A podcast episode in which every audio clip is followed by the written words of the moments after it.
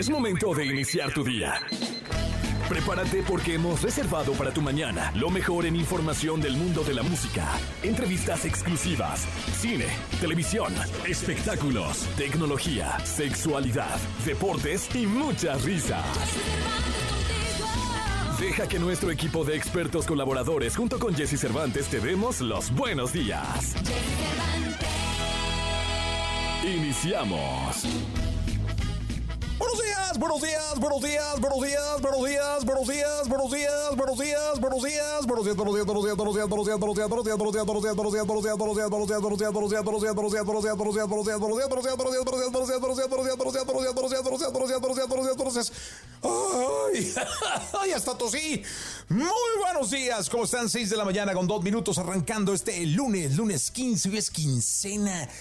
Llegamos a la primera quincena de este 2024, aunque usted no lo crea. Sí, a la primera quincena de este 2024.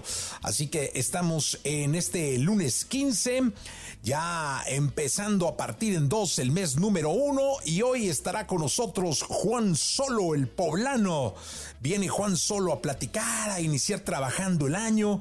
También en los espectáculos, el querido Gilgilillo, Gilgilillo, Gilgilillo, el hombre espectáculo de México. Los deportes con Paquito Ánima. Eh, ánimas, la sexualidad con Alessia Divari y muchos regalos y sorpresas más para que por favor te quedes con nosotros que vamos hasta las 10 de la mañana. De verdad, muchísimas gracias por acompañarnos. Hoy tendremos un gran programa de radio. Vamos hasta las 10 de la mañana. Bueno, vámonos. Oye, esta frase me encantó. Me encantó. Y dice, no es la apariencia, es la esencia. No es el dinero, es la educación. Y no es la ropa, es la clase. ¿Sabes quién decía eso? Coco Chanel, diseñadora de alta costura francesa, fundadora de la marca Chanel. Y es que sí, no es cómo te veas, es que eres. No es el dinero que tienes, es la educación con la que te relacionas. Y no es la ropa, es la clase, porque la clase se mama, la clase se trae, la clase se conforma de preparación, de cultura, de muchas otras cosas que no tienen nada que ver con el reloj que traes por ahí en la muñeca, con los zapatos y lo que cuestan, con el pantalón, con la camisa, el saco. No, no, no tiene que ver si vas de traje y de corbata. No tiene que ver si traes tenis, tiene que ver con la clase que portas, lo que usas. El dinero, el dinero solamente es para vivir ahí pero para vivir bien la educación es clave. Así que no es la apariencia, es la esencia. Eso nos decía Coco Chanel y con esto arrancamos nuestro programa de radio. Quédate con nosotros, son las 6 con 5, 6 de la mañana con 5 de este lunes 15 de enero. Aquí vamos con Jaudini es Dua en la estación naranja. Es momento de que sepas todo lo que pasa en el mundo de la farándula. Estas son las cortas del espectáculo en Jesse Cervantes en Exa. Ayer por la noche se realizó en el hangar Barker Anger del aeropuerto de Santa Mónica, California, la entrega número 29 de los llamados Critics Choice Awards, reconocimientos que entregan los miembros de la Critics Choice Associations, conformada por periodistas de la radio, la televisión y los medios de comunicación digitales, expertos en la industria cinematográfica. Oppenheimer fue la película ganadora. También se llevó la mejor dirección a cargo de Christopher Nolan, entre otros premios. En cuanto a series, el premio fue para Succession. Cristian Castro reconoció el distanciamiento que tiene con Luis Miguel y que en su serie lo hizo quedar como un envidioso. Aclaró que desconocía la relación entre el Sol de México y la conductora Daisy Fuentes. Esto durante una entrevista que concedió al programa de televisión Intrusos de América TV, donde también hizo un llamado para apoyarse como colegas que son. El actor Alec Musser, mejor conocido por interpretar a Del Henry en la película Son como niños, falleció el pasado viernes en su casa en Del Mar, California. Así lo dio a conocer su prometida Page Press al sitio de noticias TMC. Adam Sandler lamentó la muerte de Musser, a quien calificó de un hombre maravilloso, divertido y bueno. 6 de la mañana, 44 minutos, 6 con 44. Vamos con la radiografía. Y es una de las voces, uno de los personajes más importantes que ha tenido la música en su historia en este país. Hablo de Saúl Hernández, el fundador y líder absoluto de Caifanes, una de las mejores bandas que ha tenido la música en nuestra lengua, en su historia. Así que aquí te dejo, él nació un día como hoy, pero del 64. Aquí te dejo su radiografía. Radiografía en Jesse Cervantes en Exa. Es conocido como Saúl, pero se llama Alfonso. Llegó a tocar como músico de imagen para Laureano Brizuela. Ha tenido más de 40 operaciones en la garganta y es reconocido como una leyenda del rock en español. Él es Saúl Hernández.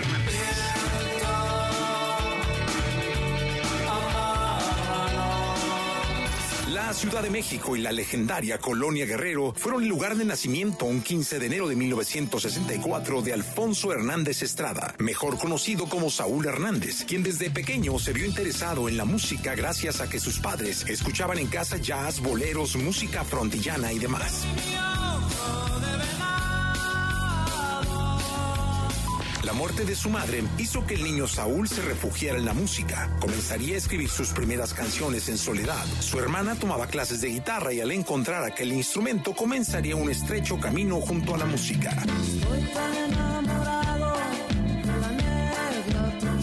En su adolescencia, dejaría los estudios para dedicarse al rock. Formaría la banda llamada Deimos y después In Memoriam, grupos que servirían de taller para Saúl, creando música y letras originales. Y gracias a este gusto por la escritura, compondría un cuento cuyo título lo tomaría para la formación de la banda Las Insólitas Imágenes de Aurora.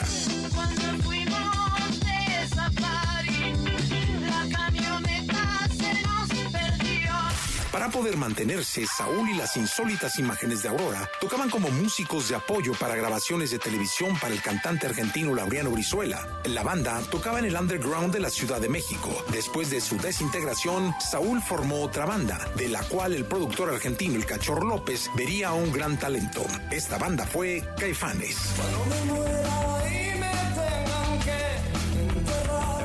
El nombre de Caifanes surgiría de un día mientras Saúl de pequeño caminaba con su madre por un mercado. Al ver a unas personas tiradas en la calle le preguntó a su mamá quiénes eran esos individuos, a lo que la mamá le contestó, eran unos caifanes.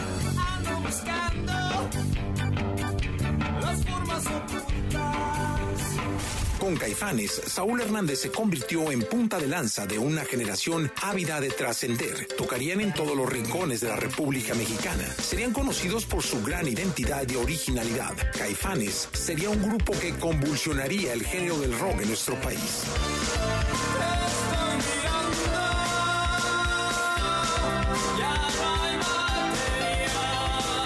Saúl Hernández cuenta con 10 discos de estudio con sus bandas Caifanes y Jaguares, dos producciones como solista. Ha sido acreedor a cientos de premios, entre ellos el Latin Grammy en 2019. Es un gran activista apoyando causas de derechos humanos a favor de indígenas, inmigrantes, ecología, las mujeres y más.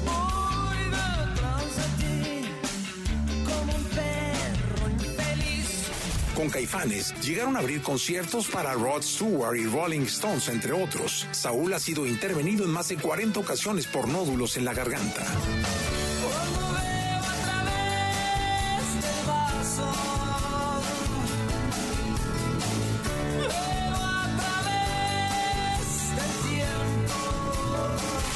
Es una de las figuras más destacadas de nuestro rock mexicano, una de las figuras más destacadas de la música, piedra angular de Caifanes, talentoso, mítico e inigualable. Él es Saúl Hernández. Afuera tú no existes, solo adentro.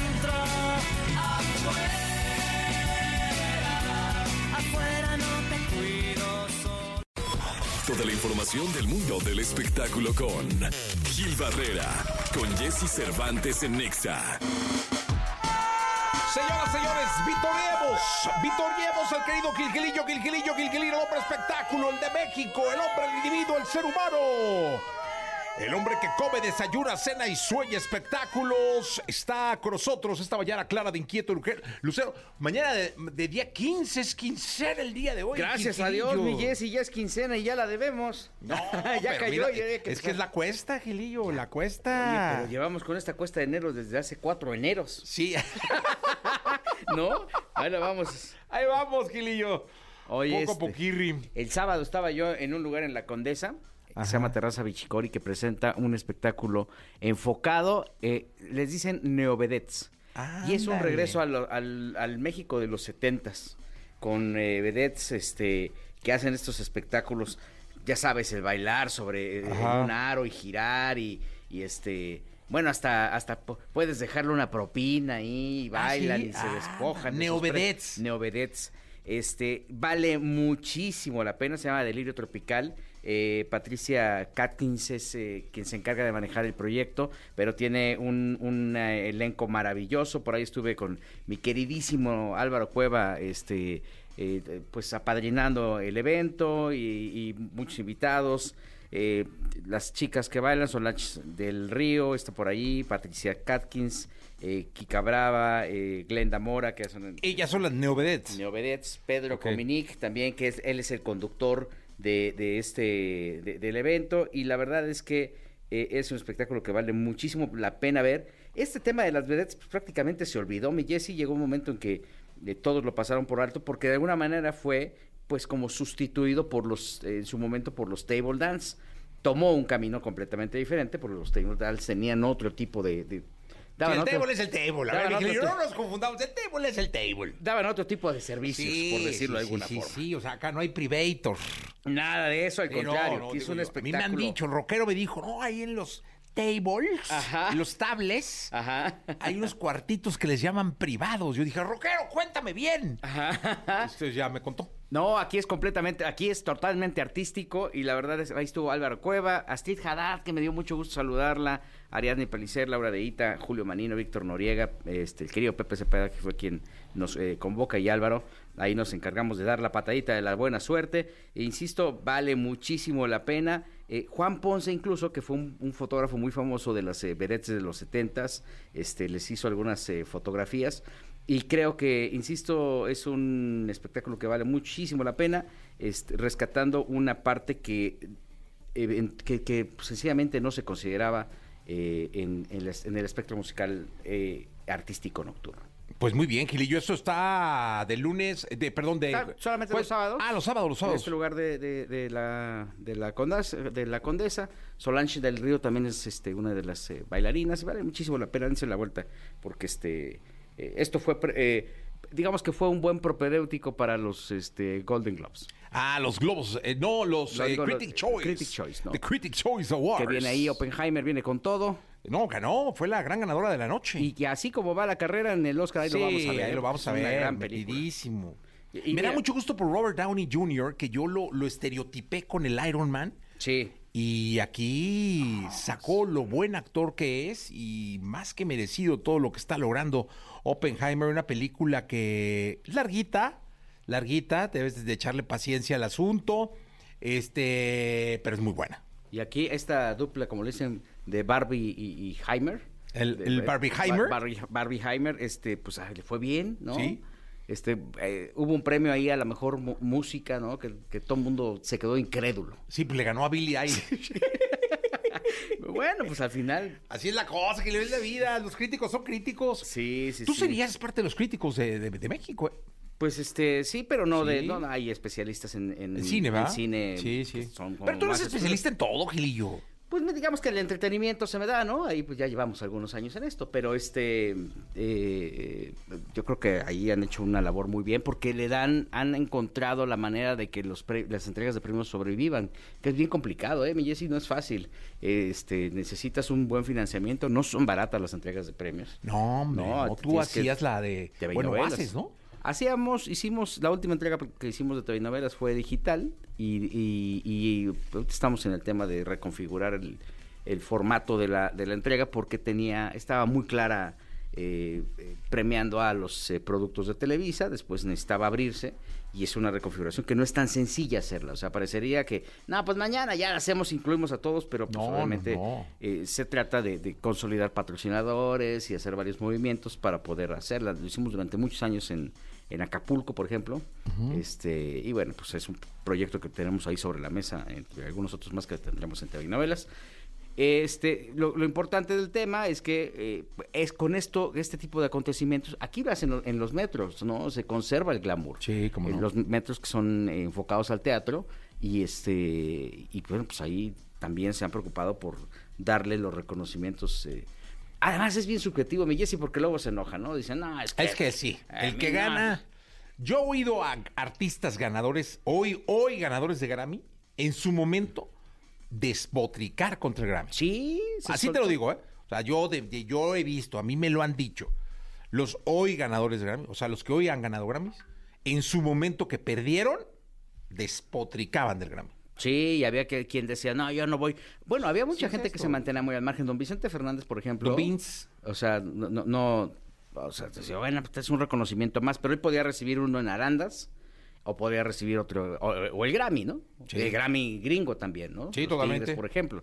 Pero sí es un, es un tema bien subjetivo que de alguna manera en el cine sí ha permitido como darle una eh, mayor eh, dirección eh, eh, o orientación a, a la gente que, que- que quiere ver películas diferentes, ¿no?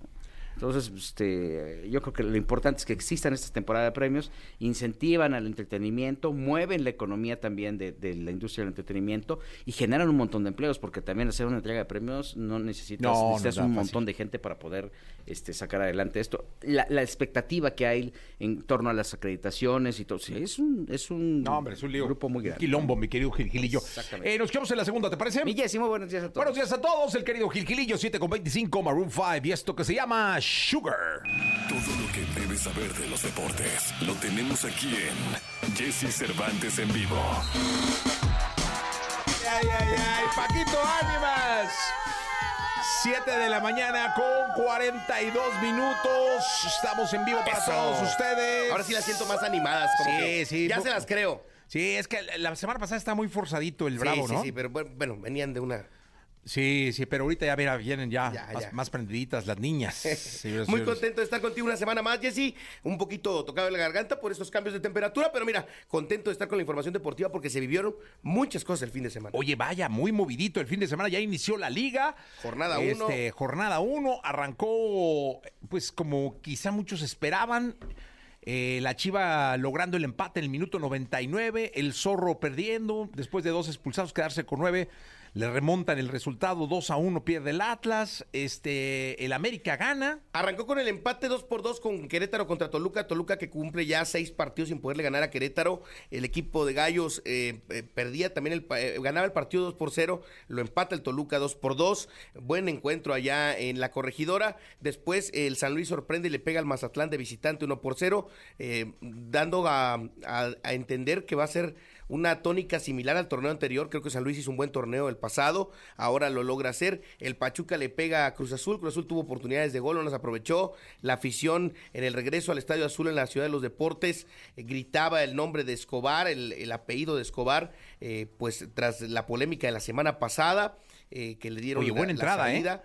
Muy buena entrada buena en el entrada. Estadio Azul. Sí. Tristemente terminaron todos, eh, hasta objetos le arrojaron a Anselmi. ¿Ah, sí? Que creo que se me hace un poco desesperado. Hay que darle tiempo al entrenador, es el primer partido, pero por lo pronto no mostró un gran funcionamiento Cruz Azul. Mismo tema con las Chivas que alcanzan a empatar, como bien lo decías, de último minuto ante Santos, con el héroe briseño metiendo un buen centro de cabeza hacia donde estaba Gutiérrez, que metió el empate. Rayados de Monterrey que se quita un poco de presión tras abucheos en la entrada de los jugadores, le gana al Puebla 2 por 0. El equipo de América que con cuadro alternativo por un compromiso comercial que tiene, eh, le gana a Tijuana también 2 por 0 con el debut del Chicote Calderón. El equipo de Pumas que en el debut de Funes Mori eh, no anota, pero sí eh, sirve mucho para el funcionamiento, da la segunda asistencia de lo que fue el gol del Chino Huerta que después terminan por anular, pero el equipo de Pumas gana 1 por 0 a FC Juárez con gol del Toto Salvio y también el Necaxa, como bien lo decía, le remonta al Atlas de Guadalajara, de Guadalajara con la, la ayuda de los las desconcentraciones del Atlas, la expulsión de Aldo Rocha, ¡ah! Sí, una no. jugada de medio campo innecesaria que termina por afectarle al equipo rojinegro y queda un partido pendiente de la jornada porque pidieron permiso para programarlo un poquito después por el tema de lo de la feria de, de León. Ajá. Eh, ese es el, el verdadero meollo del asunto. Es este 17 de enero cuando se juega el León contra Tigres. Ah, ok, queda, queda pendiente. Sí, eh, se, juega, se juega esta, esta misma semana. o ¿Qué sea, es el un día juegazo miércoles. ese? Buen partido. Para el miércoles lo movieron porque el fin de semana hubo muchas actividades en León. Pidieron el, el recorrer el partido. Tigres, como venía de jugar la final, pues le sirvieron tres, tres días más de, de descanso. Y ahora, pues, eh, se va a jugar este encuentro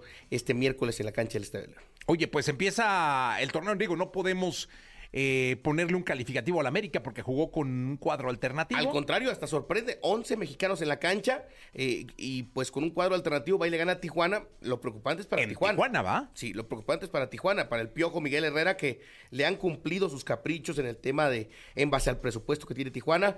Dejó ir a Montesinos, la polémica del torneo anterior, porque el chileno pues reclamaba cosas al, al técnico. Eh, tiene en la banca a Jesús Corona, tiene como titular a Toño Rodríguez, tiene al Cocolizo González. Y Tijuana, a pesar de, de jugar contra un cuadro completamente alterno, seis canteranos de América y, y los demás eh, mexicanos, no le pudo ganar al equipo de Cuapa. Pues ahí está, mira, ahí está, ahí están las cosas. La primera jornada, la jornada número uno del fútbol mexicano. Eh, yo me imagino que como la 3-4 ya iremos viendo cómo van viendo los perfiles, sí. definitivamente viendo quién se va enfilando a ser eh, los equipos del protagonistas del torneo. Por lo pronto en la jornada 1 hay algunas cosas que quizá cambiarán, ojalá y así sea en el caso de Cruz Azul, por ejemplo, y eh, pues vamos a esperar a ver cómo se mueve la cosa. En la segunda de deporte les vamos a platicar cómo quedaron los primeros juegos de comodines de la NFL y también el debut de Jenny Hermoso con el equipo de Tigres Femenil. Maravilloso. Gracias, Paquito. Son las 7 de la mañana, 46 minutos. Esta es una versión maravillosa de una canción de Coti y de Felipe y de Los Enanos Verdes que hicieran un clásico, Los Enanos Verdes Luz de Día, en una versión nueva de un chico nuevo llamado Fran. Todo lo que temes preguntar, pero te mueres por saber. Sexo. Sexo. Con Alessia Divari. En Jesse Cervantes en Exa. Señorinas, señorinos, Alexia Divari con nosotros desde Firenze, desde Italia. Felices de estar saludando a esta mujer que ha recorrido el mundo entero, llevando el mensaje del sexo a todos lados. ¿Cómo estás, Divari? Muy bien, muy bien, Jessy. ¿y ¿Tú? Bien, gracias. La verdad es que, que contento de estar contigo eh, con un tema muy importante. Eh, Oye, es, es que aquí me ponen función eréctil, es disfunción, ¿va? No, o sea, lo que queremos saber es, o sea, sí, claramente sí, tu función eréctil Ah. no es la adecuada. A ver, a ver, es- eso está interesante. A ver, la función eréctil consiste en si paraguas o no paraguas. Exacto. Eh, Por una parte tiene que ver con la parte mecánica, ¿no? De la sexualidad, es decir, si tienes erecciones o no tienes erecciones y qué tanto dura, dura, Eh, básicamente. exactamente. Si tú no tienes las erecciones que tú dijeras o ya no tienes erecciones, entonces es disfunción eréctil. Entonces estamos hablando de una disfunción. Y hoy vamos a hablar de la función, con- o sea, de que para y dispara. Exacto, Ah, y bonito, también con la rigidez, con la cantidad de actividad, o sea, hay una serie de cosas em, que necesitamos tomar en consideración. Entonces, para toda la gente que nos está escuchando, paren oreja para hacerse estas mismas preguntas. Yo lo que les voy a hacer es, hay un, hay un cuestionario que nosotros hacemos y que los urólogos generalmente hacen, que es un índice internacional eh, utilizado para medir la función eréctil del- en el caso de los hombres, ¿no? De los pacientes o de, de las personas hombres cuando van a una consulta, sea urológica o sexológica. Y entonces las primeras cuatro o cinco preguntas tienen que ver con la parte mecánica, es decir, por ejemplo, la primera pregunta es ¿con qué frecuencia em, has logrado una erección durante la actividad sexual, ¿no? Ok. de donde mm, con la mayor parte de las veces alcanzo la erección durante un encuentro sexual y encuentro sexual está entendido o actividad sexual como masturbación o un encuentro sexual con una o más personas.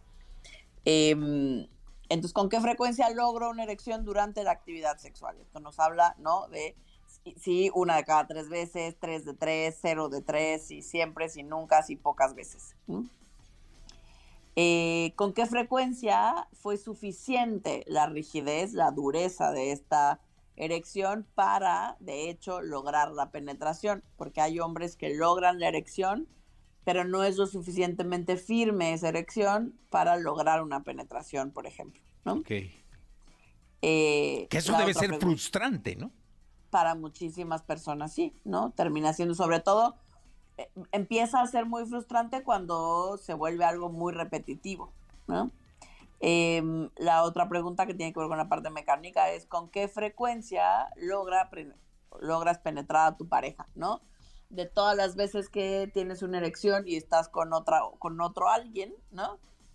Em, con qué frecuencia logras que esa erección sea lo suficientemente firme em, y duradera para que logre haber penetración. La cuarta es con qué frecuencia logro mantener esta erección aún después de la penetración, porque eso tiene que ver un poco más, por ejemplo, con eh, checar si hay temas de eyaculación precoz, ¿no? Porque a veces logro mantener la erección, logro penetrar, pero a la segunda embestida, ¿no? Eh, prácticamente nada, o sea, apenas logro penetrar y pierdo la erección o tengo una eyaculación y por lo tanto después para la mayoría de los hombres también pierden la erección. Em, y por ejemplo, esta, esta quinta pregunta tiene que ver con cuál ha sido o cuál es el grado de dificultad que encuentras para mantener una erección hasta completar la relación sexual, es decir, hasta que los dos alcancen el orgasmo o los dos ya se cansen y nadie quiera seguir, o sea, para sentir que hubo un principio y un final en ese encuentro sexual, eh, decimos em, que más o menos un encuentro sexual dura 15 minutos, ¿no? 20. Em, y qué tan difícil fue a nivel de percepción para este hombre el sentir que pudo mantener esa erección todo el tiempo que quiso eh, hasta el final, porque a veces lo logran, pero con un nivel de ansiedad importante, pero no disfrutan del encuentro sexual o sienten que se les dificulta mucho, aunque a nivel, eh, digamos, de competencia sexual, todo estuvo, digamos, correcto. ¿no? Ok. Es- Oye, por esto aquí ya surge una pregunta de nuestra gente vía WhatsApp que lo pueden seguir haciendo. 55 79 19 59 30. Carlos nos dice: ¿la disfunción eréctil tiene que ver con la falta de interés sexual? No forzosamente. Eh, no forzosamente. Normalmente, em, a veces está vinculada a la falta de deseo, pero no, no la mayoría de las veces, diría yo, al menos no en mi experiencia clínica. O sea, a veces puedo em, no tener mucho deseo, pero cuando, digamos, eh, quiero tener un encuentro o me quiero masturbar o tengo erecciones matutinas, o sea, no es un tema vinculado a la función, eh, digamos, más mecánica del cuerpo, a las erecciones, sino a un tema emocional, ¿no? Donde simplemente no tengo ganas. Y a veces puedo tener muchas ganas y no Claro. tener erección. Entonces, no, no forzosamente van vinculadas, aunque es uno de los factores que preguntamos, ¿no? Porque podría estar vinculada. Otra pregunta interesante para estar notando dónde anda mi salud sexual en el caso de los hombres y mi salud eréctil es cuántas veces, por ejemplo, intentaste tener un encuentro sexual, porque algo que comienza a pasar en la mayoría de los hombres que tienen o que empiezan a presentar momentos de dificultad para la erección es que empiezan a evitar los encuentros sexuales. Muchísimas veces los síntomas, digamos, que de que me están poniendo el cuerno o que tiene erección o que tiene dificultad para la erección se parecen, porque empiezo a evitar cualquier momento sexual, eh, me voy más tarde que todo cambio y me despierto más temprano, ¿no? O sea, empiezo a evitar todo aquello que me pueda llevar a tener un encuentro sexual porque no me siento competente y no he logrado hablarlo contigo, decirte que me estoy sintiendo de cierta manera y entonces pues lo evito al máximo para que la pareja no se dé cuenta que yo no estoy eh, siendo capaz de mantener una erección de la manera que a mí me gustaría. Oye, y llega a pasar, supercomún. porque eh, llega a pasar que en el, en el caso de un hombre que tenga disfunción eréctil, en, en un grado donde ya no haya manera que, que pueda eh, pues, hacer que, que- su, esté erecto, es que estoy tratando de buscar la las palabras para que no sea grosero, ¿no? Eh, que se retraiga y él mismo se aleje del sexo y le dé la vuelta y ya no quiera tenerlo para no sufrir el, el hecho. O sea, en vez de atenderlo, que le Claro, rehuya. lo que empiezan a hacer es evitarlo. Exactamente. ¿Sí pasa? A darle la vuelta, sí. Sí, sí, eso, es- eso es, un- es, U, es E, el factor más común de agravamiento. O sea, es decir, de que la situación se haga cada vez más complicada. Se vuelve esta, esta, esto que puede ser una bolita de nieve insignificante y que se soluciona bastante fácil, termina siendo una avalancha inmensa porque tienden a no atenderse, a no buscar apoyo, a no hablar de lo que les está pasando, a encerrarse en sí mismos y a evitar todo contacto sexual. Mira, o sea, realmente lo que hay que hacer en el momento es quitar pena e ir a atenderlo, ¿no? Sí, y si no me puedo quitar la pena, pues con todo y la pena voy y pido ayuda profesional. Sí, lo atiendo, La ayuda claro. profesional va, o sea, eh, idealmente el combo es un neurólogo o una neuróloga en combinación con un psicoterapeuta sexual. Perfecto. Eh, hay otra pregunta por aquí eh, que dice lo siguiente. Dice Luis, ¿afecta la vasectomía a la función eréctil? No tendría por qué, o sea, si la vasectomía estuvo hecha correctamente, no tendría por qué afectar la función sexual, eh, aunque en el caso de muchos hombres ha habido algunas investigaciones que han, han relacionado la vasectomía con ansiedad al desempeño, o sea, es decir, a los hombres después de la vasectomía a nivel emocional, a nivel psicológico, para algunos hombres cambia y entonces eso puede hacer que tengan problemas de eh, disfunción eréctil, pero viene de un tema emocional, no físico. Ok. Eh, bueno, pues entonces nos quedamos con el asunto de, de la función eréctil, eh, entenderla muy bien para que cuando hubiera disfunción, lo más adecuado sería atenderlo, platicarlo, comunicarlo incluso con tu pareja para Exacto, de que primera instancia. sí, sepa exactamente lo que te pasa y que no tiene nada que ver con el deseo, que no tiene nada que ver con el amor, ni mucho menos, sino que es algo fisiológico que estás teniendo y que tienes que arreglar, ¿no? Exacto, que no se acaba el mundo, que la vida sexual sigue, que todo puede seguir, que tiene solución, que hay muchas cosas que se pueden hacer para seguirnos la pasando bien y seguir disfrutando en pareja con o sin erecciones, con o sin dificultad de erección, no importa cuál sea tu caso, lo importante es que pidas apoyo profesional. Si dentro de las cinco cosas que dijimos, tú caes en casi siempre o muchas veces o sea, muchas veces no logro la erección durante la actividad sexual o muchas veces o con mucha frecuencia no adquiero o no llego a la suficiente firmeza para la penetración o muchas veces no logro después de la penetración aguanto muy muy poquito o muchas, ¿no? Si a todas las que dijimos tú lo calificaste con muy seguido muchas veces o siempre, ahí es cuando es momento de pedir ayuda, sobre todo si te sucede por tiempos prolongados, es decir, tres meses o más. Pues ahí está entonces la reflexión que dejamos para el día de hoy. Alessia Divari, con un gelato en la mano, te deseo un buen día. Igualmente, un abrazote, vayan mandando sus dudas, nos escuchamos el miércoles. Nos escuchamos el miércoles. Vamos con música, son las 8.23. Thimber y Kesha. No, más bien Thimber con Kesha y Pitbull. La entrevista con Jesse Cervantes en Nexa. Juan Solo, cantante, compositor y músico mexicano. Con un increíble talento, carisma y grandes letras, se ha posicionado en la escena musical como uno de los artistas más queridos de nuestro país. Ámame, dame tu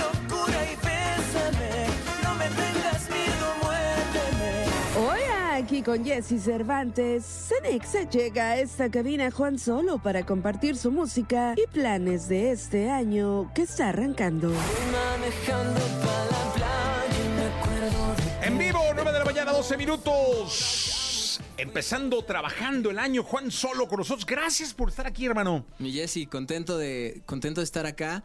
Siempre me da un nervio especial porque, bueno, yo respeto mucho tu carrera, tu, tu chamba de tantos años y me encanta poder estar. Ah, pues qué bueno, a mí me da igual, muchísimo gusto. Eh, estamos transmitiendo en tu TikTok, ¿no? Sí, pues mira, la neta es que estoy, soy un poco nuevo en serio en la plataforma. Mucho rato me rehusé porque como que no la entendía. Ajá. Y luego pues me doy cuenta que estaba bien padre, entonces ahí estoy. Qué bueno, me da mucho pasar gusto. Aparte en todas las plataformas, ¿no? Sí, como soy Juan Solo en todos lados, por si es la primera vez que me escuchas, mucho gusto. Soy Juan, Juan Solís, pero Ajá. cuando decidí dedicarme a la música, sentí que el Solís como que no traía mucha onda y me puse Juan Solo. Oye, que Solís es un apellidazo en la música. Pues sí, pero Por también Javier. Tú no crees, tú no crees y Marco Antonio. Y Marco Antonio Pero tú no sientes que, que me hubiera pasado todo el principio de mi carrera diciendo que no somos Sí, parientes. Sí, sí, no, aparte no se oye bien. O sea, partisteada, ¿no? Para, sí, pero si Juan Solo está increíble. Si hubiera sentido un poquito también como que, ah, este está queriendo medio colgarse. Medio de- colgarse del apellido de... Y creo que, creo que ha estado chido al ¿Por tiempo. qué? O sea, pero tú hiciste solo, o sea, dijiste... Yo decidí solo porque era lo que más se parecía a Solís, porque me di cuenta que hay muchos fans de Star Wars en nuestro país y se les quedaba muy rápido mi nombre. Entonces, como que también me di.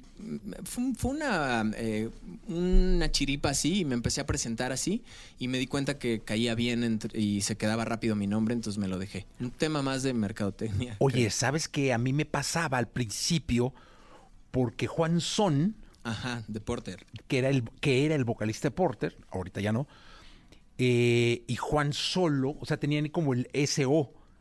Sí, sí, se parece. Y mucha gente todavía me confunde a veces en redes y me dice, como es el de Porter, Ajá. hasta he hecho bromas así de, no habrá segunda cita, pero ya sabe que no canto en Porter. Cosas así, ¿no? Sí, claro. Este, no, pasa, no, es que a mí me pasó eso, o sea, de que, digo, no que los confundiera, porque además físicamente son muy diferentes, este, pero sí, sí, sí, sí pasó eso de- del solo son. Sí, sí que ya pasa. está muy claro que, que, que no es. ¿Cómo- ¿Cómo, ¿Cómo cerraste el año pasado, Juan? Mi Jessy feliz. eh, coincidió que en su, en su posada toqué en el Metropolitan. Sí. No pudieron venir a mi Metropolitan porque tuvieron su posada, pero fue un concierto de verdad. Jessy, yo creo que ha sido el mejor de mi carrera. O sea, sentí un- una cosa muy especial con la gente. Nos extrañábamos mucho en Ciudad de México y siempre tocar el Metropolitan también es mm, de cierta forma volver a levantar la mano y decir como, oigan, aquí estoy queriendo que mi proyecto crezca y que llegue a más ojos y oídos, pero para mí, Juan, es muy importante hacerlo desde el escenario. Yo siento que ahí es donde un artista eh, demuestra qué trae, ¿no? Qué trae en la mochila y a mí me encanta pararme ahí. Oye, te voy a decir una cosa. Hoy en día es clave para el desarrollo de un artista el tocar. O sea, el pararse en un escenario chico, mediano, grande. eh, no hay tamaños, pero el pararse en un escenario y cantar en vivo, cantarle a la gente, ver sus reacciones. Además de lo que puedas interactuar digitalmente, creo que el tocar hoy es fundamental. Yo siento que para unos sí, para otros no, tanto. Te voy a decir por qué. Hoy hay muchísima gente, muchos productores que se viralizan, se hacen gigantes estando en su casa y ellos no tienen este deseo como el mío de salir y tocar, ¿no? Yo me hice al principio en los escenarios sin saber que escribía, yo ya cantaba en bares y todo esto. Y es una cosa un poco más bohemia, ¿no? Pero si te das cuenta de la gente que está así ultra, súper, hiper famosa, no todos salen a, a dar No, una no. gira o conciertos y tal, ¿no? Siento que también la cosa digital nos quitó un poco eso, pero yo sí disfruto ver a los ojos a los que me escuchan, cantar una canción, desgarrarnos juntos ahí, este, provocar cosas en vivo.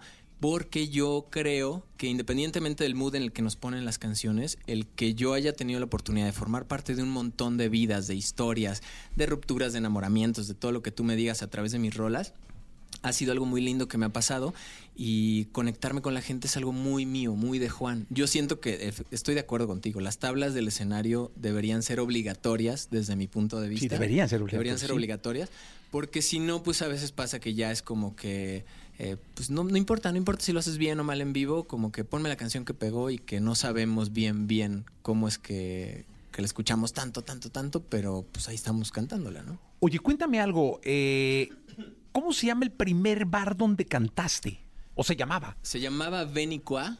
Eh, según el dueño significa- significaba ven acá, ¿no? Estaba Ajá. en Cholula, en Puebla, en Camino Real. Muy linda esa historia porque yo llegué a ese bar a llevar a una novia un 14 de febrero y estaba cantando un amigo del teatro. Yo, para poder cantar, porque era estudiante de medicina, sin que me vieran feo en mi casa, me metí a una compañía de teatro. Y entonces empecé a cantar canciones del teatro y luego a hacerme amigos de otros que cantaban en bares y eso. Fui a ver a Fer cantar y me dijo, ven, súbete. Y palomeamos este, una canción. Y me acuerdo que ya no me quería bajar, ni él quería que yo me bajara, ni la gente como que, ah, ahora canten tal, y porque él empezó a hacerme armonías vocales y eso estuvo muy lindo el momento. Y a partir de ahí me quedé cantando en ese bar como a lo, mejor dos años en lo que me decidí a dejar la carrera, estudiando medicina y cantando. Oye, ¿y ganabas lana? Ganaba 200 pesos cada vez que cantaba. Me acuerdo perfecto. No, obviamente eso tiene hace 20 años. Pues El bar ya no existe. El bar ya no existe. ¿La novia? La novia tampoco. Sí existe sí ella, existe, pero, ya, conmigo. en ¿no? su camino, ¿no? Es que dije, no, sería un rollo de que ya nos casamos, bien, tenemos hijos, pero no, ya no. No, no, no fue mi caso. No fue tu caso. Y de ahí, el, primer escenario formal que pisa Juan Solo. Abriendo un concierto de elefante en la Plaza del Relicario. Me acuerdo perfecto y lo platicaba muchas veces con Rayleigh. Este, porque es muy chistoso. A veces cuando tú vas y te abre algún artista, como que no siempre tienes oportunidad de convivir. Ese día yo sí lo conocí. Tú sabes lo que es conocer a Rayleigh, ¿no? O sea, de repente ver un gigante de dos metros que aparte canta brutal y, y ver su show, me encantó. Y ese día me acuerdo muy bien porque también un amigo nos tomó unas fotos muy, muy, muy chidas.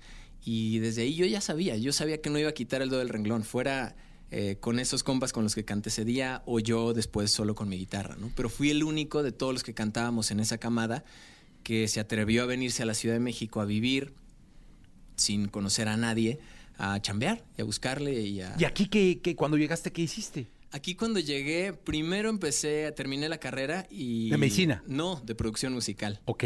Y entonces eh, luego me hice parte de unos grupos que cantaban en antros. Un antro que era famoso se llamaba Catedral y estaba en la Roma, en la calle de Puebla.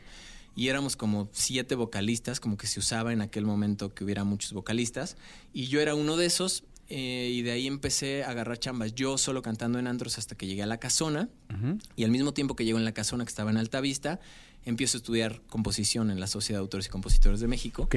Y la primera rola que hago para el taller de composición se llama Querido Corazón y es una rola que ha tenido muchísimo jale desde entonces, ¿no? Y se volvió una canción icónica Sí. en, mi, en mi carrera. Y pues a partir de ahí ya lo fui solo como jalando el hilito, jalando O sea, Querido. Corazón fue tu primera canción Fue mi primera canción como Juan Solo, sí. como compositor. Exacto. Y la primera canción que yo escribí solo. Y a partir de ahí luego vino Extranjera, que me llegó a Viña del Mar. Y luego otras canciones pues que ya he, venido cantando durante los últimos... En febrero cumplo 12 años de aquella vuelta en Chile.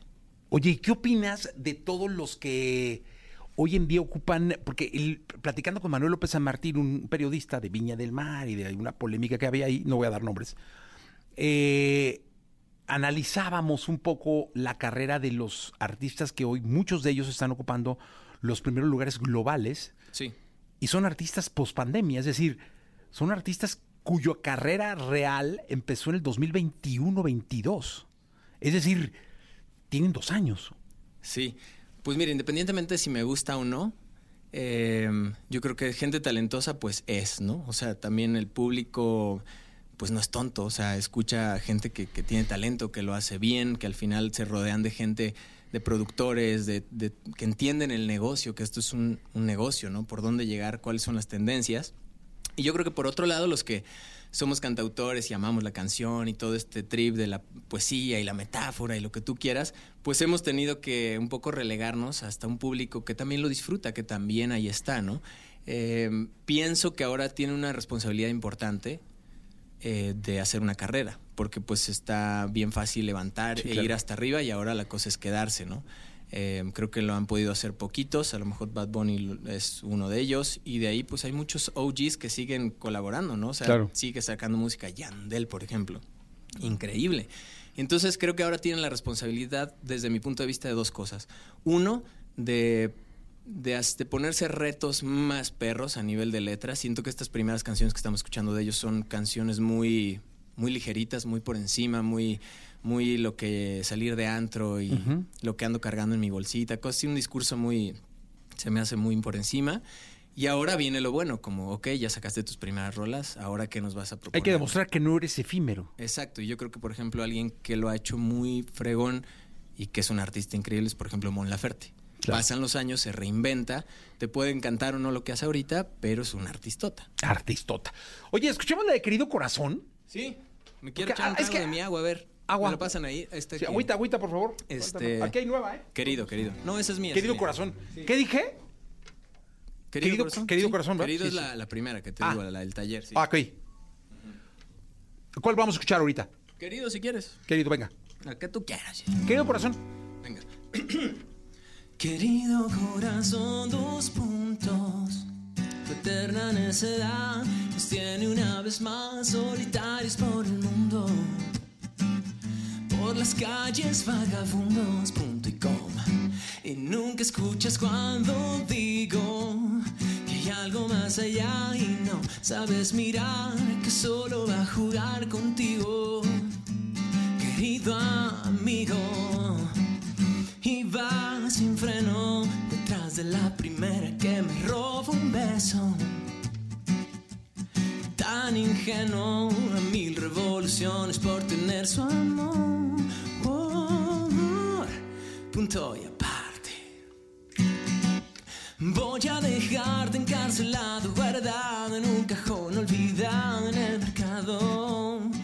Dentro del cofre de un pirata perdido en una plaza hasta que aprendas tu lección. Quiero vivir tranquilo un rato, por fin dejar de lado tanto estúpido dolor y no correr el riesgo de volver a enamorarme.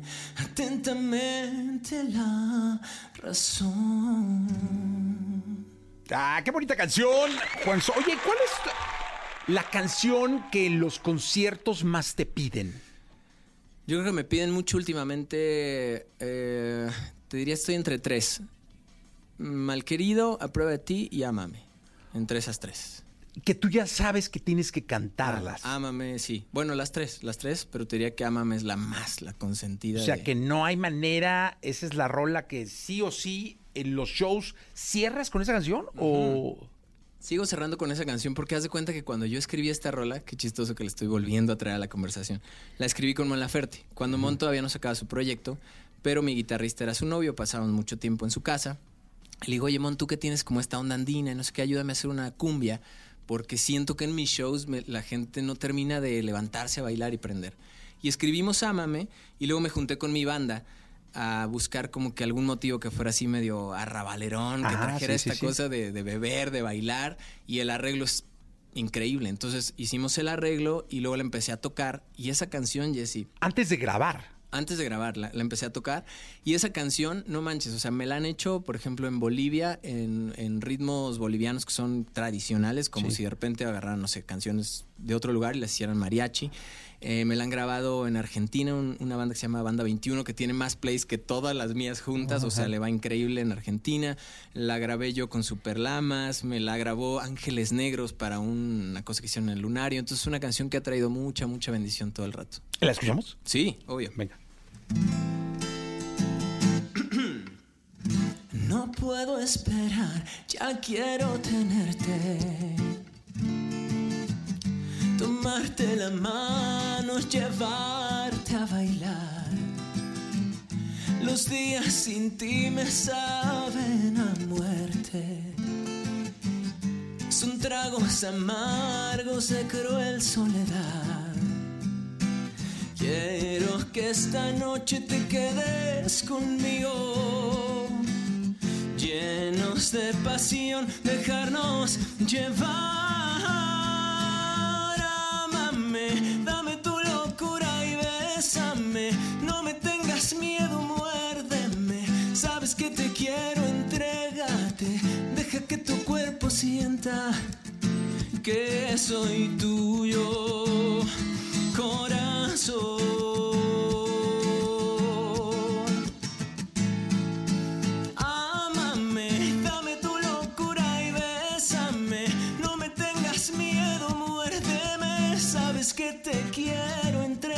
Deja que tu cuerpo sienta que soy tuyo, ay que sienta que soy tuyo,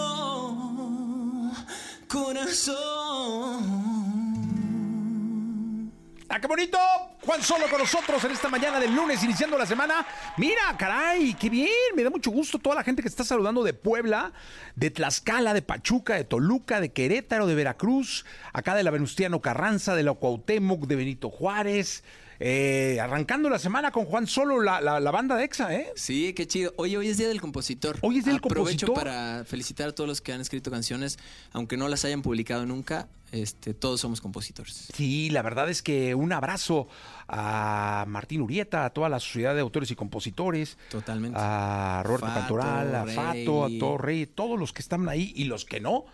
Eh, un abrazo de verdad muy grande. Su inspiración ha construido parte de nuestra historia como audiencia, como Muy cañón. público. Memo Méndez Guiú. ¿Qué haríamos sin las rolas de Timbiriche? Sí, ¿Qué haríamos no. sin Memo Méndez Guiú y todas las rolas de Timbiriche? O las de RBD de Carlitos Lara, por ejemplo, que hizo mucho para RBD. Claro. Que RBD ahora hizo Forosoles y cuanta cosa, ¿no? Qué locura, ¿no? Al final, sí, el alimento de la música es la canción y la inspiración de los autores. Siento que de repente, a, lo- a veces solo ponemos la rola y nos gusta, ¿no? Pero pues hubo una persona que se conectó ahí con, con la fuente y descargó esta rola de, de la Matrix para que la cantemos y, y la hagamos parte de nuestros días.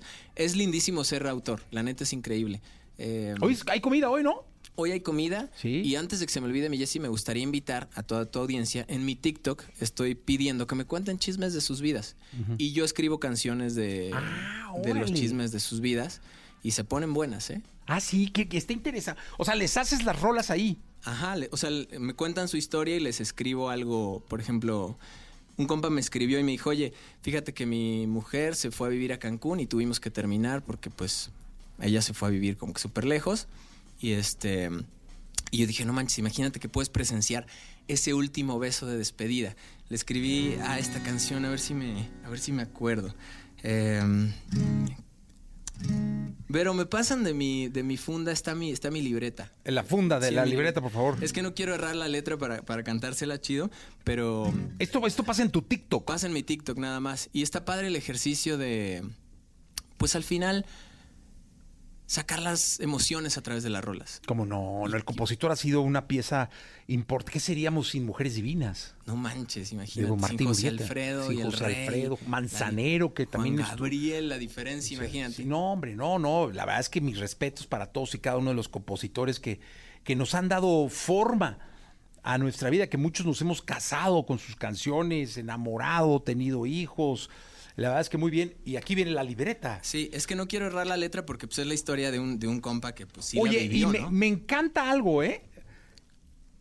Las nuevas generaciones, no es porque no seas de, de esta nueva generación, es un tipo que eres de esta generación, pero me hubieran dicho, pásame el celular. Entonces tú pediste tu libreta y está a mano. Está a mano, está a mano. Eso que- es increíble. Y está tachoneada No, y todo. no, no, así ¿La son las canciones. Exacto. Entonces, mira, le escribí esto a mi compa. Hoy te besé, tal vez por última vez, deseando que el tiempo rayara en lo eterno y no lo logré. Luego abrí los ojos y era inevitable nuestra despedida. No entiende mi alma cómo he de seguir sin tu vida en mi vida. Y tengo la esperanza amor te haga falta y de que sigas pensando en lo nuestro a pesar de la distancia y que no muera la magia que siento estando a tu lado. Le pido al tiempo piedad, no me dejes atrás por allá en el pasado. Sé que este amor es a prueba de y más que confianza, tengo la esperanza. Ah, muy bien. Oye, y de estas cosas que haces pueden salir grandes éxitos, ¿eh? Porque Es- finalmente son, son historias de vida reales. Claro, y mira, eh, yo me- ¿Has hecho corridos? He hecho corrido. No, nunca he hecho un corrido. Estaría padre, estaría, Estaría bueno. La, la- onda de hacer un, un corrido porque me encanta contar historias. O sea, tengo, tengo canciones que cuentan historias, pero como yo soy más fan de la salsa, por ejemplo, se Ujú. parece más algo de Rubén Blades, una cosa así. Que acaba de estar ahora en el, en el Ángel de la Independencia. Sí, ahorita, ahorita el 31, ¿no? Me Sí, parece. fue un Entonces, fenómeno.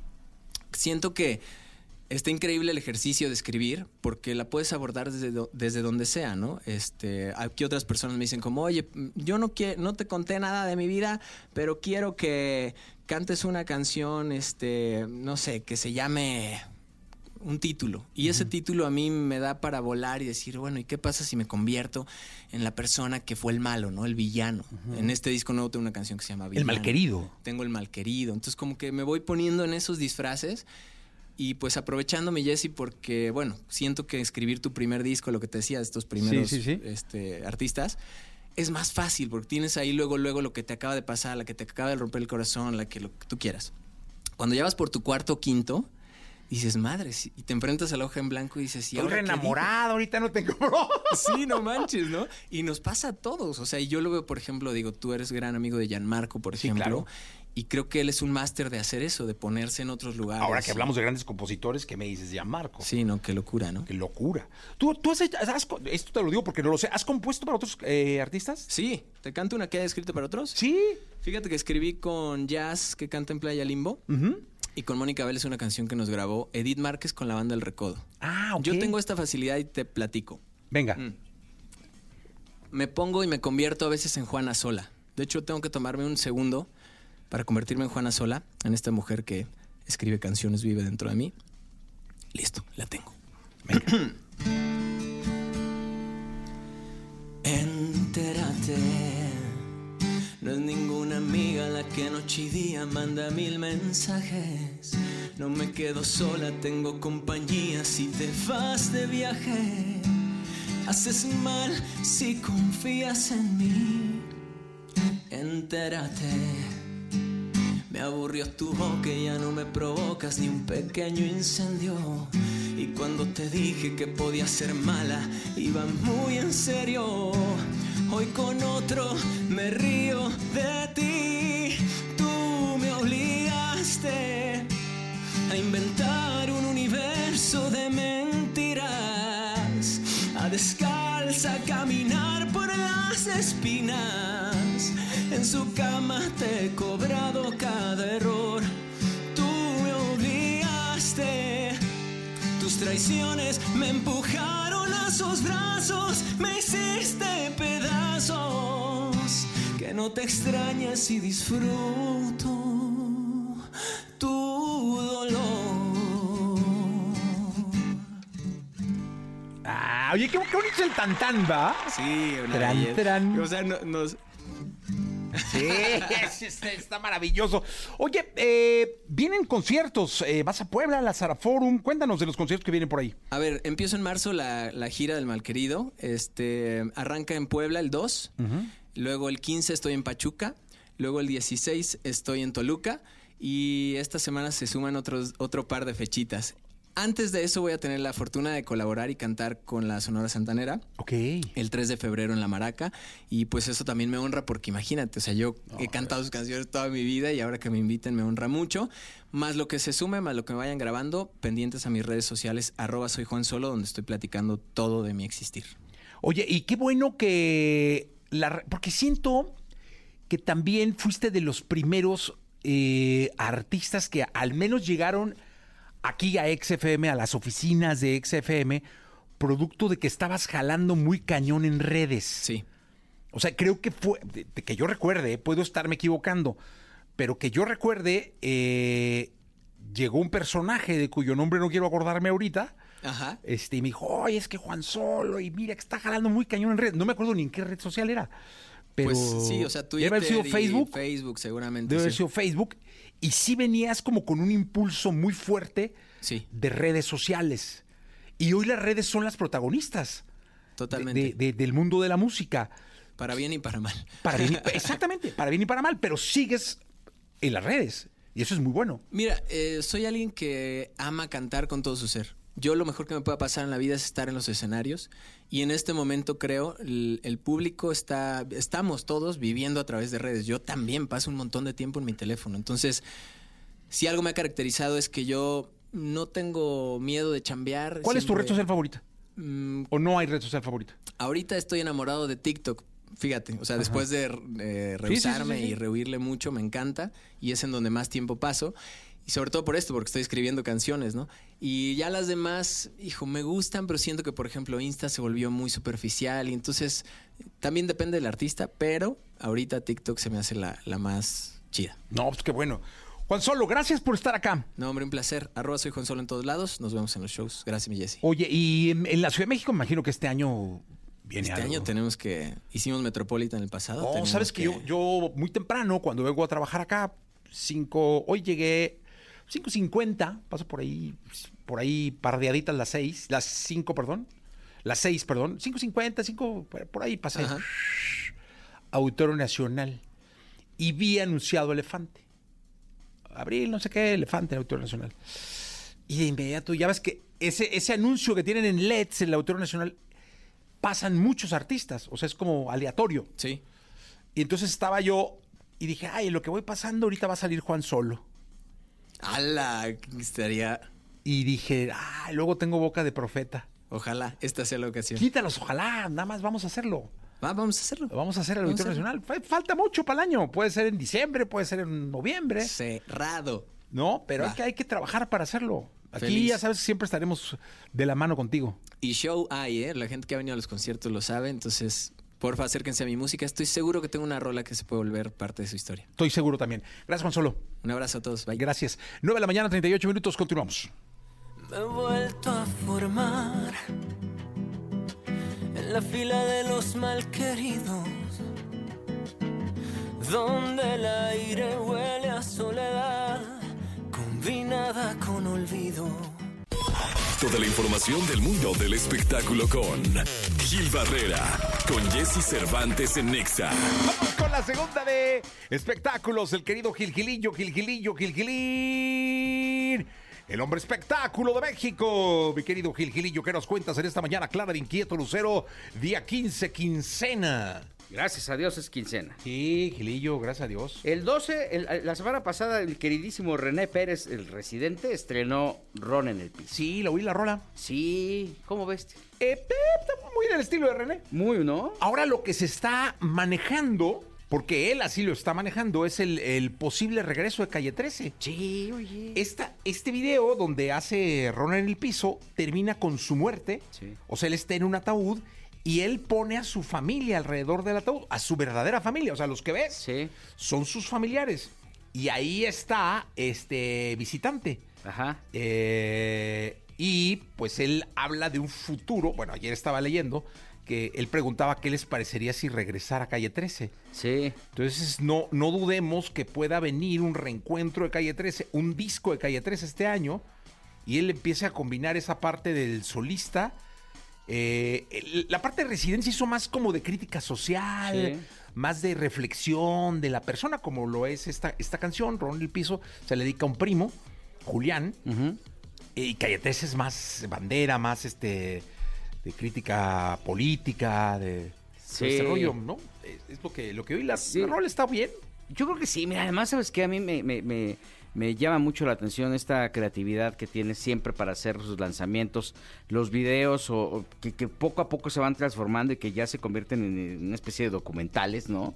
Este, o estos eh, trailers cinematográficos. Creo que al final le dan un sello diferente y se ve que hay una inversión y hay un interés por hacer algo diferente, ¿no? Sí te avientas un chorizote con todo lo que te cuenta en cuanto a los, los rollos que te puede aventar, pero al final los construye bien y eso termina beneficiando a la industria. Él, él es un disidente, por ejemplo, de los de los premios, por ejemplo, ¿no? Sí, Este, a pesar de que se ha ganado cualquier cantidad de Grammys. sí, sí, sí. O sea, Entonces es uno de los grandes ganadores del Grammy. ¿eh? Sí, sí, sí. Y aún así, pues no está como enfocado en tratar de ganar eh, eh, eh, reconocimientos o de hacer música también por hacerla, ¿no? Al final trae una construcción eh, social, como bien comentas, pero también las letras traen un sentido y eso es también, y, y musicalmente hablando, ni se diga, ¿no? Sí, oye, Kilillo, y fíjate que yo, una de las cosas que siempre le he dicho que, que me asombra mucho es su capacidad de retención, porque sus canciones son.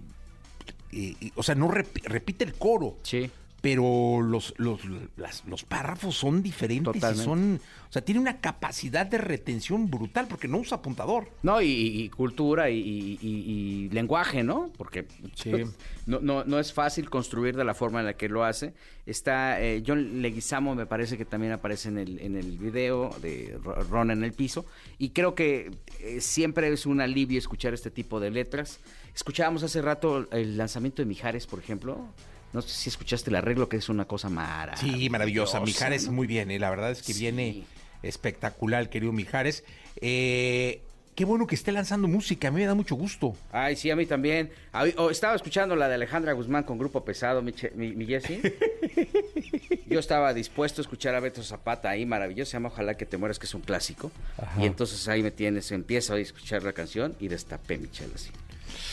Escucho la voz de. Beto Zapata y estaba envidia, sudor- sudando la cerveza, Sí, ¿sí? sí, yo sé cómo es. Sí, ya estaba a punto de Sí, echarla en el tarro Ya y canta, la empieza a cantar la Guzmán y la tuve que tapar de nuevo, mi Jessy, porque qué destrozada le pusieron a la canción. Oh, Jessy. es así, con la Oh, Guzmán, Gilirillo. Por más, oye, dije, así, sí, ¿sabes cómo se escucha la, la- la voz de Alejandra? ¿Cómo? Como si estuviera crudo. Dije, no, así me voy a escuchar mañana mejor ya. No, Gilillo, no, no, crudo, no. No, no, no. Crudo, o no. credo todavía. Crudi, no, No. cre- credo. Credo, Sí, sí. crudipedo, ¿no? Sí, sí, sí. sí, Gilillo. ¿No te gustó la canción? No, no me gustó, mi Jessy. Y las críticas son una joya, ¿eh?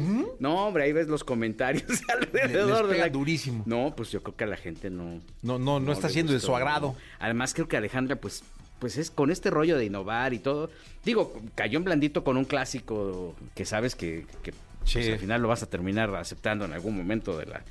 Pero De no tu es, vida. no es música para borrachos, es se supone que tiene que ser clásicos del regional. Sí, claro. Pero este, los comentarios son una joya, mi Jessy. Ahí cuando puedan échense un clavado en A los comments. a los comentarios de, De la- de la de la canción que hizo Alejandra Guzmán con Grupo Pesado, clásico, ojalá que te mueras, pero creo que no le atinaron. Ah, qué caray. Sí. Gilillo, nos escuchamos mañana. Mi Jessy, muy buenos días. a Buenos todos. días. Todo lo que debes saber de los deportes lo tenemos aquí en Jesse Cervantes en vivo. Bien, llegó el momento de la segunda, de la segunda de deportes. Está con nosotros el querido Paquito Ánimas de Tampico, Tamaulipas, para hablarnos de, cómo, cómo terminó la jornada de la... Bueno, hoy termina, ¿no? Hoy, Sí. hoy hay, hoy hay partidos todavía. Ah, hay dos juegos para, para el día de hoy. El de Bills contra Steelers se pospuso por temas de nieve allá eh, en Estados Unidos. Ya Es ves que estaba congelada la cancha congelada la cancha y la tribuna y todo. Sí, sí, sí, impresionante. Eh, ahora eh, los Bills se enfrentan el día de hoy a las 3.30 de la tarde, tiempo de México, a los Steelers, buscando el boleto a la siguiente fase. Y también los Buccaneers contra el equipo de Eagles a las 7.15 cierran la actividad de la ronda de comodines. Ya se calificó Lions al vencer a los Rams, que este resultado estuvo muy apretado, 24-23. Los Cowboys que cayeron ante el equipo de los Green Bay Packers, dice la gente que duró más Samuel García en la candidatura que los Cowboys en los playoffs de la NFL. También el equipo de Chiefs que dejó en el camino a los Dolphins y los Texans que le pegaron a los Browns 45-11 y con esto pues avanzan a la siguiente fase, a las rondas divisionales en la NFL. Quedan dos boletos, hoy se reparten y estaremos al pendiente para saber cómo quedan las llaves y ya lo platicaremos aquí en la semana para que usted, afi- aficionado a la NFL, sepa contra quién va su equipo favorito. Mi querido Paco, la Liga Femenil, ¿cómo, cómo, ¿cómo fue la jornada? Jenny Hermoso, ¿debutó? Se dio la jornada 2 del fútbol mexicano femenil, se dio el debut de Jenny Hermoso con su nuevo equipo, el equipo de Tigres Femenil. Tras una semana, menos de una semana de trabajo, eh, el, el partido estaba empatado uno por uno. Sorprendía Pumas ganando el partido uno por cero. Posteriormente empata Stephanie Mayor con justo un, un pase, eh, perdón, con el gol de Alison González, que también es refuerzo para este torneo. Y entra Jenny Hermoso a la cancha, da una asistencia preciosa de gol, marcan el 2 a 1 y después se viene una goleada a favor del equipo de Tigres, cinco goles a uno en el marcador, dos goles de Tembi, esta chica eh, sudafricana que también es refuerzo del equipo de Tigres, una asistencia más por parte de Jenny Hermoso, entonces buenos destellos de la campeona del mundo para este su debut en la Liga MX femenil. En otros resultados el América empató con el Necaxa, que el Necaxa está sorprendiendo, normalmente está acostumbrada la gente a verlo en los últimos lugares de la tabla, hoy por hoy tiene cuatro de seis puntos posibles, empató con el América que no es nada sencillo, Rayadas empató con Pachuca en otros partidos interesantes de esta Liga MX femenil, pero en el debut eh, de Jenny Hermoso, que era que lo, lo que tenía la nota detenida, pues se dio un gran debut para la española y ahora lo hará en casa porque esta semana hay jornada doble, se puede decir, en el fútbol mexicano femenil. A partir de mañana. Hay partidos de fútbol y bueno, estaremos también atentos al, al desempeño de esta futbolista. Oye, entiendo que los Tigres se reforzaron para campeonar, ¿no? Sí, definitivamente es el equipo más fuerte de la Liga MX femenil, es el equipo que mejor trabaja el fútbol femenil en México